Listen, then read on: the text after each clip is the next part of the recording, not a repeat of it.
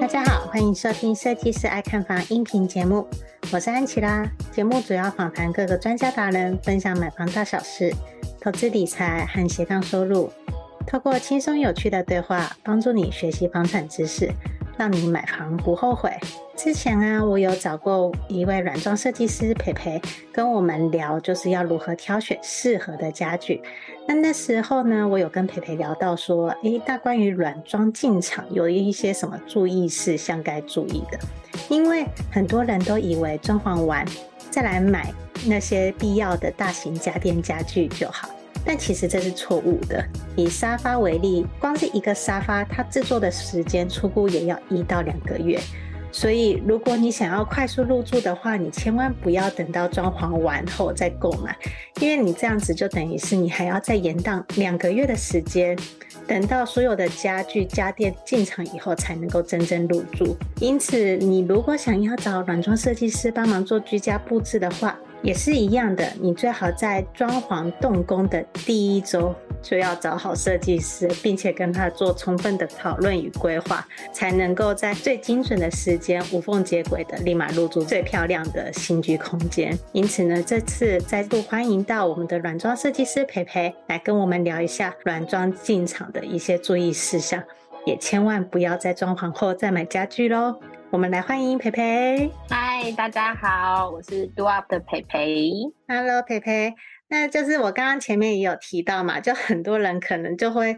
不知道有这件事情，都会觉得说啊，我装潢完后再去想这些就好了。殊不知这样子可能会延宕一到两个月，更甚者，因为最近缺工缺料，又加上海运的关系，甚至会延宕三个月。对，你等于有三个月的时间没办法入住新家，是还蛮可惜的事情。当然呢，我觉得这边也是想要先从培培这边先了解一下，我们主要的大型家具包含沙发。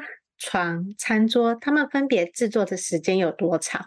那么家电、家具这种必要的，大概提前多久要选购才会比较适合呢？通常啊，因为如果是大型家具、沙发或床的话，通常他们的制成时间快的话，定制的话大概是二十个工作天。然后如果呢，它比方说有的时候你可能是会在中元节前。或者是过年前，那它就有可能会到四十到六十个工作天，因为那个时候是很多人要搬家，或者是要重新布置自己的新家过年的时候，所以那个时候沙发跟床都会制成很久。可是我这个地方说的会是定制家具，如果大家有机会想要去，就是嗯、比方说添购一些像是嗯、一般的现成家具。或者是它可能是量贩店的家具，那这种家具呢，它基本上是不会要等很久的，它就等于是大量生产的。比方说，我们会说像 IKEA、特力屋，嗯，或者是有的时候你会看到家具店是有那个很大本的本子。对啊，没错，对。然后那个很大本的本子，我们会称之它为行路家具。那这种行路家具呢，基本上他们是不太会缺货的。嗯，如果你要很急的时间的话，一般会建议可以去找行路家具，或者是大量贩售的家具。哎，培培，你刚刚有提到的二十个工作天，那应该是不含六日的吧？没错，它不含六日。对，这个这大家一定要注意一下，二十个工作天就等于一个月了。没错，啊，这个是定制哦，就是。你给他就是定金，然后他开始下单定制的时间。但是如果你还要包含自己的挑选，一般夫妻或者是我们见我们认识的一些客户，我都会建议他在大概，比方说你要九月入住，那你可能就要在七月的时候开始挑，嗯，这样子呢，你大概八月底的时候就要赶快下单，最快九月底的时候才可以到，嗯。而且这还是最快的情况下，如果你碰到过年的话，就是直接再加成两倍的时间。没错，然后再来的话，就是刚刚有提到，就是家电的部分。对，因为如果是家电呢、啊，基本上在疫情之前，家电其实只要在一个多月前定制就可以了。但现在我们有很多的客人家电其实是会缺货的，因为疫情没有船运，所以呢，通常家电会在你一装修的时候，前三个月的时候就会开始定制，就是先下定那些你想要的家电，才不会到缺货。而且有一个重点就是，你最要优先购买的会是冷气，因为冷气需要搭配装潢去使用。你冷气还要在装潢之前先选购好，不然冷气师傅是没办法帮你配管线的。哦，对，而且冷气还会有一个问题，就是冷气的师傅比较难约。没错，因为有的时候可能是旺季，所以即便有冷气，你可能也没有师傅。然后即便有师傅，你可能也没有冷气。对，所以我之前有一个客人是做软装设计，可是他自己可能有重新请木工。他自己可能有直接请木工，就是做天花板，嗯，嗯，然后他的天花板就是会需要重新签冷气，然后因为重新签冷气，所以呢，他那个时间等了快三到四周的空窗期，因为没有师傅可以帮他装，所以我们家具就后来在仓储里面。对，这就是因为要等冷气进场了，才有办法做其他的木工的设备，所以我觉得这点真的是大家要千万要注意。也就是说，你冷气应该会是最优先，早在你装潢动工前就要先选好的，对，甚至要先预约好冷气师傅，跟他瞧好，说哪一天，呃，要开始动天花板。没错，所以其实家电我自己会觉得，家电其实很个人需求。然后，如果有请室内设计师，都可以及早下定，会比较快。嗯嗯，没错。那那我们就来问问看培培，就是比较专业的问题了。因为培培他们公司 Do Up 啊，也算是在台湾小有名气的软装设计公司，所以呢，我也想要请问培培说，呃，如果说要做软装布置的话，通常客户大约要何时然后开始找你们讨论会比较适合？嗯。我通常都会建议，就是我们最基本，因为定制家具大概就要二十个工作天，对，所以我一般都会建议客户就是在，嗯，大概两个半月前就可以找我们。两个半月，说实在话也是有点赶哎，你们的那个工作时间。对，因为前面其实我们会抓一个月的讨论时间，嗯，然后呢，后面就会抓一个月的进家具的时间。再来剩下两周，就会是把所有的家具跟饰品去进行集货，所以通常如果是二点五个月，是会是很短，刚刚好的一个时间。因为通常我们的客户的家具一般都是定制家具，对，或者是原装进口家具，它就没有办法像，比方说像卖场或者是行路家具可以随叫随到，嗯，嗯，所以一般我们的客户如果问我们的时候，我们都会建议他。至少二点五个月。那如果有一些是做重装修的，就是他原本有请室内设计师，像我们最近有好几个案子都是他是毛坯，然后全部毛坯，他找室内设计师装潢。对，装潢的时候开始就是室内设计师会讨论格局，然后讨论的时候我们就会在旁边听，或者是参与旁听的会议，然后确认他想要的风格。然后我们同时室内设计在设计硬体的时候。软装就会设计软装的家具家饰的搭配，嗯，那这个客人当他全部都决定好的时候，他的硬体装修就会开始动工，然后大概时间会是四个月左右。那这四个月我们就会开始帮他进家具，所以其实要看如果你有硬装还是软装的话，哪一个才会是你主要的就是需求。其实你们应该也蛮常接触到这种毛坯屋，然后呢软硬装都要。服务到的，因为通常这种嗯、呃、毛坯屋，它的平数比较大，它需要的空间也比较多，对，也可能会比较需要专家来帮忙布置每一个角落。对，没错，所以它有的时候就是，如果还是需要，就是毛坯真的很多，然后室内设计需要硬体装修的时候，一般我们的客人都。蛮常会问我们，就是要选什么东西，定制什么东西。嗯，诶，那这边我就有问到一个还蛮好奇的部分了。嗯、我想要问培培啊，就是你最常在哪里采购啊？然后呢，你通常那个规划的流程和采购的时间，以及你有没有推荐，就是连一般人都很推荐可以去的一些家具店啊，或者是选物选品，去挑选适合自己然后质感不错的布制品。我们其实一般的软装设计在采购的话，我们会跟几个不同的家具商去合作。然后家具商有分，比方说刚刚有说的，就是。嗯，它可能是大量生产型的家具，嗯，然后再来呢是定制家具。那定制家具，我们其实有自己就是合作的，比方说五谷啊，然后或是台中，然后也有一些家具店，就是它可能是家具工厂，嗯，就是它不开放给 B to C 的客户，它只开放给公司的一些室内设计师或软装设计师去定制。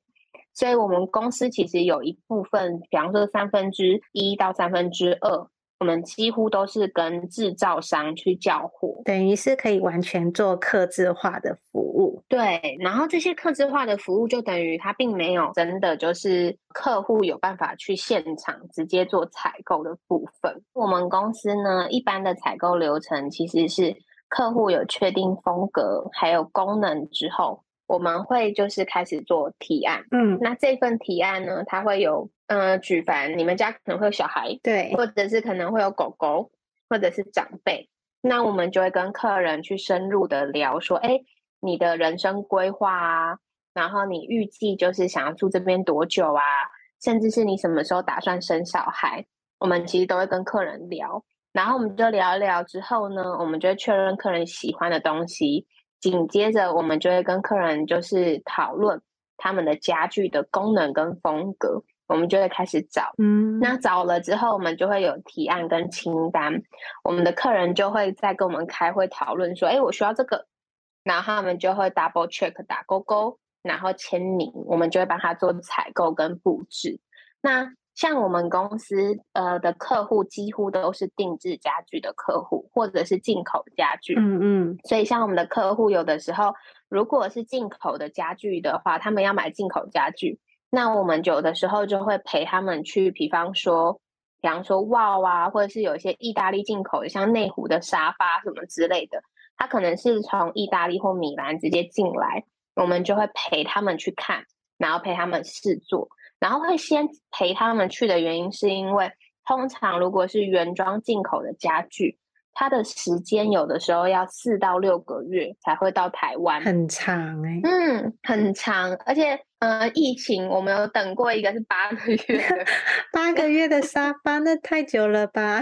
很久，他从我们去，然后点，就是因为没有没有现货，因为。嗯、呃，其实喜欢的呃家具店原装进口的客人，有的时候还要换别的颜色，没错。所以他可能从丹麦或者是米兰寄家具来的时候，我们就需要等一个很长的时间。那原本预计可能四到六个月就会到啊，疫情传很久，所以就变八个月。那可是这种真的是也无法控制。对，然后嗯，我们客人就说好，没关系，等，因为他们。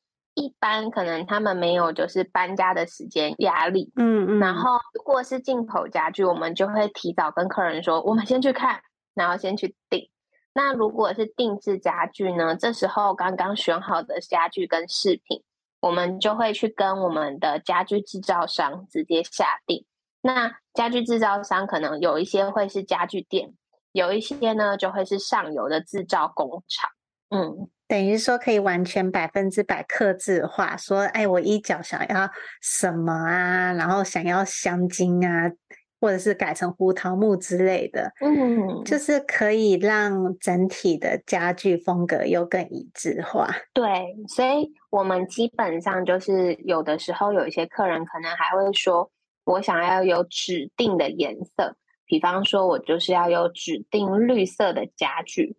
或者是我想要指定绿色的，比方说床啊、沙发啊，或绷布皮，嗯，那我们就会客呃建议客户说，那他就会需要定制，我们就会帮他调颜色，然后直接给家具商去定制家具。了解，因为通常会找到你们来处理软装设计，大部分也都是有这些定制的需求，想要让自己的家看起来独一无二。而不是说，诶，家里全部都是 IKEA 的氛围，一看就看得出来是 IKEA 的。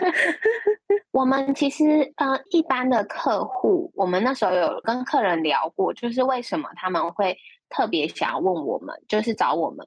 我们有跟他们去聊完了之后，比较知道的需求是因为，嗯、呃，我们的客户绝大多数都会想要住八到十年以上。嗯嗯，就是常住型的。对，他可能已经他的人生规划是，他已经结婚了，然后。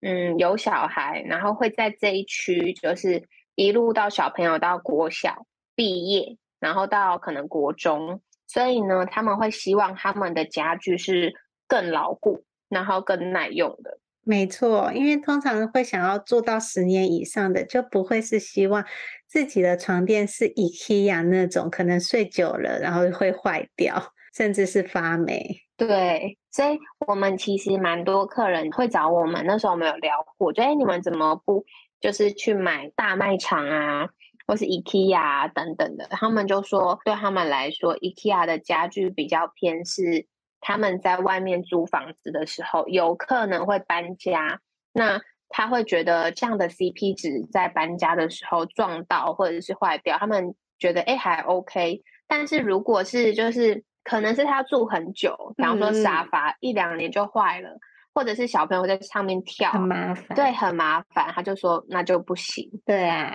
而且沙发如果碰到那种容易脏的，然后椅子有脏污，也不是个办法。对啊，我们也有遇过，我们会跟我们的就是客户聊，就是他可能，啊、呃，比方说我们最近有个客户，他就怀孕，嗯嗯，他跟我们聊了之后，我就会问他说，嗯。那你的是弟弟还是妹妹？然后呢，也会问说，那你会预计他的生活形态是要在房间主卧室还是副卧室？嗯，然后你会想要让他在客厅玩吗？然后我们就聊一聊之后呢，我们就会去找就是符合小朋友的材质。可是这种材质其实有的时候在 IKEA 其实没有那么多选择。哦，真的吗？比方说布料。哦，嗯。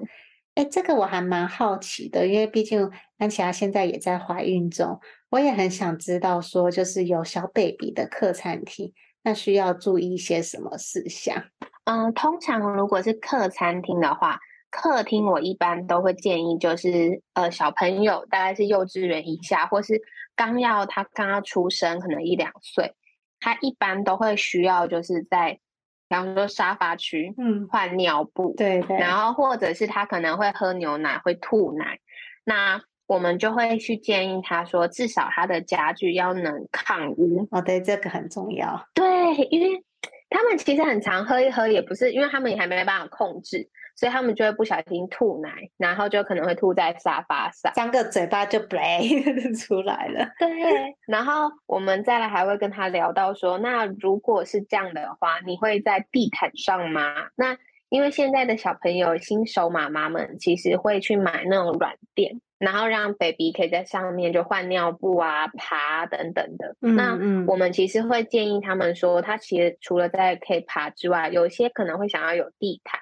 那我们就跟他讨论地毯的材质，可能是可以是羊毛的，那或者是它可能是好清洁的地毯，那这样子他就可以去洗或者是换。对啦，因为其实真的有小孩就很怕脏，而且呢，重点是也很怕撞，对，可能变成说每一个桌角都要有一个防撞垫。哦，我们其实我们目前做到现在，我们蛮多客人，如果她是怀孕。就是家里准备要有小 baby 的，或者是她的小朋友才一岁多。我们后来发现一件事情，就是这类型的家庭他用不太到茶几哦，对，就是中间那个大茶几，他不会用到。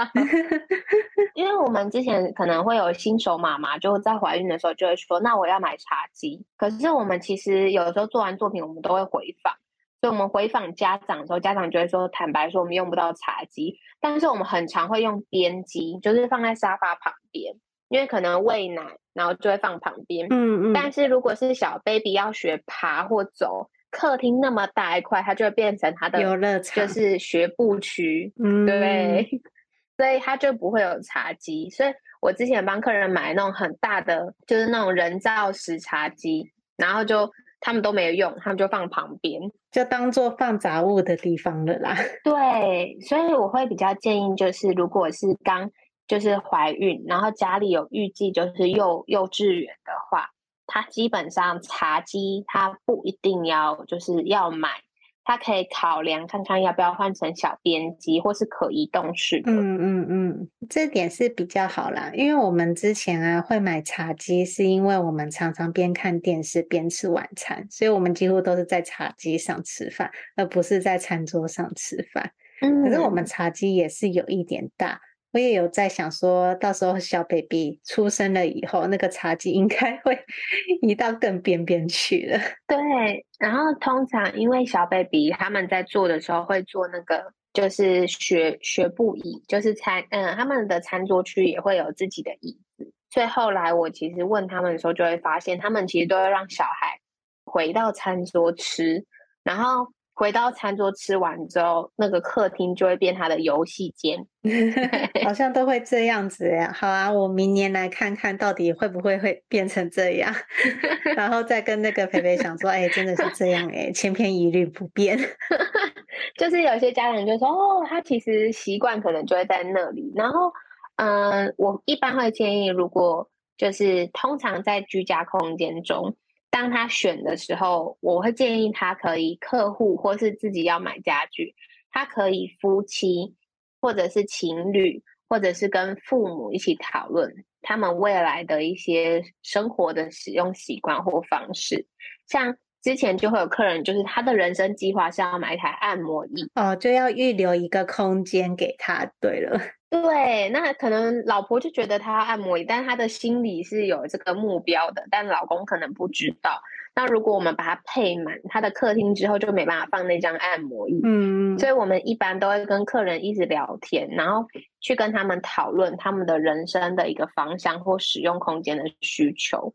那其实刚刚有提到说我们会推荐什么家具，嗯，其实我觉得几家家具都还不错。而且它算大众，就是我大概说几个。好啊。首先第一个就是我自己蛮多客人会去买友情门家具，哦，就是如果他自己采购的话，我记得他那个木质都还蛮不错的。嗯，因为友情门虽然它款式坦白说没有那么多。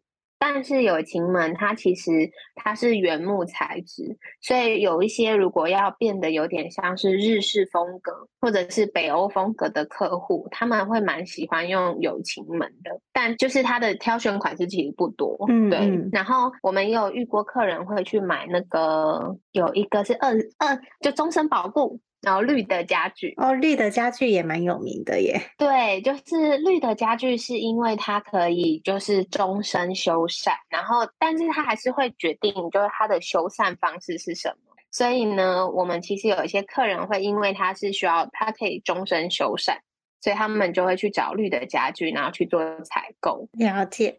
哎，那除了绿的家具跟有情门这两个我们比较常听到的以外，嗯，还有没有其他比较推荐的呢？有，如果是定制家具，比方说我们有客人会自己去订家具，我们其实，在业界里面有几个蛮常见的，像是，嗯，我不知道大家有没有听过爱丽丝？爱丽丝，我好像有听过，嗯，它在松山，然后它是爱丽丝家具，那它的家具都是定制的，嗯，然后有一家叫深白色，它的家具也都是定制的，所以我们其实就是像我有些客人会自己打电话来问我们。然后我们聊完之后，他觉得他自己去选就好，我就会推荐他们自己去定制家具。哦，了解。诶，那最后我也想要问个问题，就是，呃，因为通常啊，很多人啊会觉得说自己没有美感，然后不知道要怎么样挑选自己喜欢的家具布置。那你有没有推荐的一些网站可以供这些人参考呢？嗯，我其实因为我其实会教软装设计。